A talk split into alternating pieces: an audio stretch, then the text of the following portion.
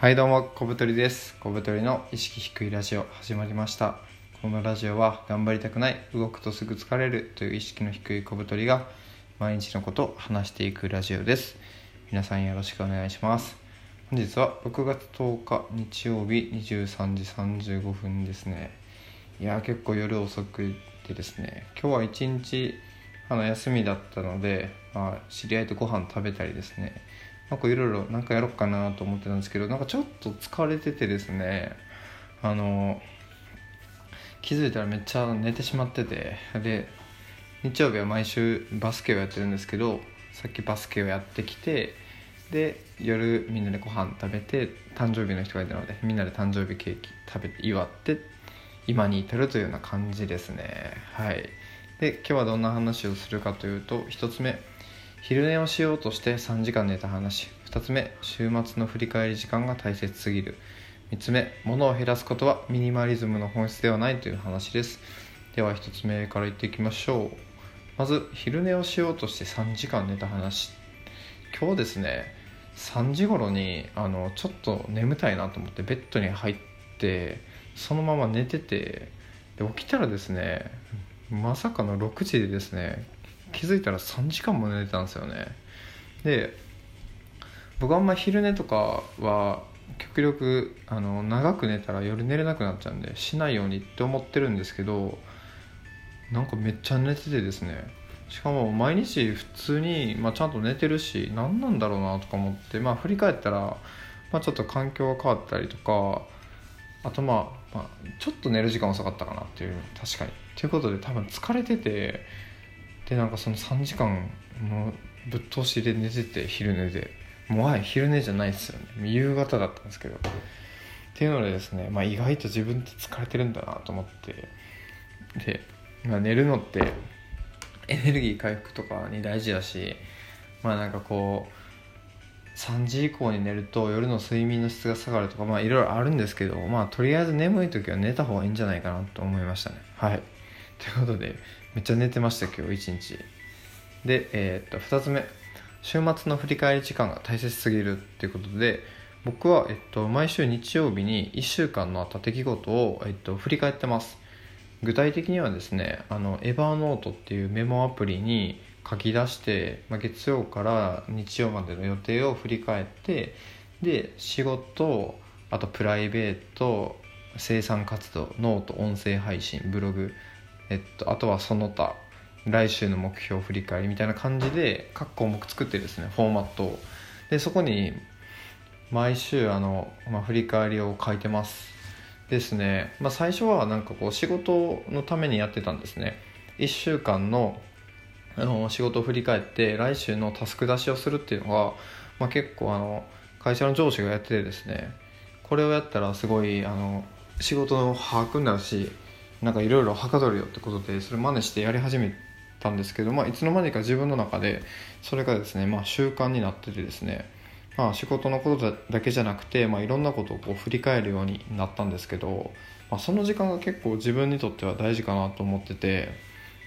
というものもですねもう生きてたら毎日あっという間じゃないですか本当に。で1週間前に何してたとかって正直あんま覚えてないですよね。しかもなんかこう毎日毎日生きてるといつの間にか時間が過ぎちゃってるしなんかこうしっかり時間をとって過去を振り返ってなんかこう明日につなげるっていうことはしないじゃないですか。でもそれって結構大事だなと思って。で僕はその週末の振り返り時間っていうのを作るようになって、まあ、1週間のことが分かるし、まあ、なんか大体こういう予定の入れ方した時は自分はこうなるっていうのが見えてきてですね。まあ、多いのはなんかこう、仕事の予定も入ってるし遊ぶ予定もめっちゃ入ってる時は結構体調とか崩しやすかったりとか、まあ、全体的にパフォーマンスが落ちたりするんですね。やっぱりあの何もない日とかゆっくりする日っていうのを自分の中で作らないとダメだなと思って、まあ、そういうのをですね、まあ、振り返りをして気づくとそんな感じですね。結構おすすめですね。なんか形って何でもよくて、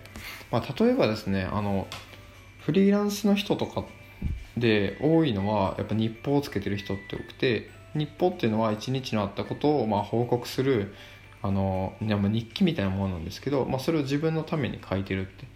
であの日報をちゃんと書いて改善する人っていうのは仕事がすごいできるようになって最終的には稼ぐフリーランスになるっていう特徴があるんですけど、まあ、そんな感じで、まあ、自分の生活を振り返る何か。例えばこうやって音声配信してるのも、まあ、その一つだし夜僕の場合は大体夜配信しててなんか一日何があったかなとかって振り返ってあこれ喋れるなっていうのを考えてで、まあ、まとめてるみたいな感じですね。なのですごいいいですね、まあ、ちなみに今日の振り返りするとですね、まあ、月今週はまあ月木で働いて金土日休みだったよみたいな。で、まあ、仕事はなんかちょっと中2日生産性が低かったから改善しよう。で生産活動はまあいい感じにできてるという感じですね。でまあ来週以降はまあ糖質制限の継続とかっていう風な感じで、まあ、目標とか書いてて、まあ、皆さんもこういう感じでぜひぜひやってみてはいかがでしょうかという。はい。で、えー、最後ですね。物を減らすことはミニマリズムの本質ではないっていうことなんですけどまあもうその通りですね。これは。ミニマリズムっていうのはあの最小主義のことで、まあ、少ないものでこうよりよく生きようっていう人たちのことですね、まあ、持ち物をあのすごい減らしたりとかなんかこう必要なものをしか持たないみたいな。例えばですねミニマリズムですごいあの極めてる人とかはですね布団を持たないとかっていう人がいますね、まあ、家持たないとか、まあ、極限までいけば本当に何も持たないみたいな人もいっぱいいるんですけど。っていうのでですね、まあ、何かとそのミニマリズムをする時にフォーカスが当たるのがもういかに物を持ってないかっていうことなんですね。なんかこう僕はその服を何着しか持ってないとかなんか全然持たずに生活してるとかっていうことをすごい主張して、まあ、そこにフォーカスが当たりがちなんですけどまあ、それって全然こう本質的ではなくむしろなんかミニマリズムの本質はなんかこう物を減らすことでなんかどうしたいかとかどういうメリットをゲットするかっていうことだなと思って。まなんでこの話をしてるかというとですね僕あの服の収納を最近変えましてというのも今まではあのタンスにそのまま直に置いてたんですね服を。なんかどう言ったらいいかな。もう普通の平たい場、まあ、床みたいな場所にポンポンポンって畳んだ服を置いてただけで結構なんかこういろいろ考えておいたんですけどうまくいかなくてなんかとても不便だったんですね正直なこと言うと。でも物は増やしたくないから持たないと思ってそのままにしてたんですけどそのカゴをゲットしてですねでカゴってまあ超当たり前ですけど物を入れるためのツールなんですね。でそこにあの服を入れて、まあ、カゴ2個ぐらい使ってあのトップスとそのパンツを別々に分けて入れたらですね、まあ、超便利で収納も楽やし、まあ、見栄えもいいしなんかすごい快適度はアップしたなと思って、まあ、僕は幸福度が上がると言ってるんですけどこういう時に、まあ、幸福度アップつながるんじゃないかなと思って。で、まあ、その時に気づいたのがまあ、ただただ物を減らそうっていうことで僕は結構ミニマリズム好きでやってたんですけど、まあ、それって全然意味ないなと思って物を減らした先に不便さとかがあるならそれは物があった方がいいんじゃないかなっていうふうに思いましたね。でまあ改めて僕がその、まあ、意外と、まあ、ラジオとかでは全然話してないんですけど、まあ、ミニマリスト気味で例えばですね、まあ、服もあのパターン化してそれ以外の服は買わないとかあとは結構まあ持ち物を極限まで少なくして必要ないと思ったらすぐ捨てるようにしてます。であの靴もですねもうほとんど2種類ぐらいしか持ってなくて同じ靴を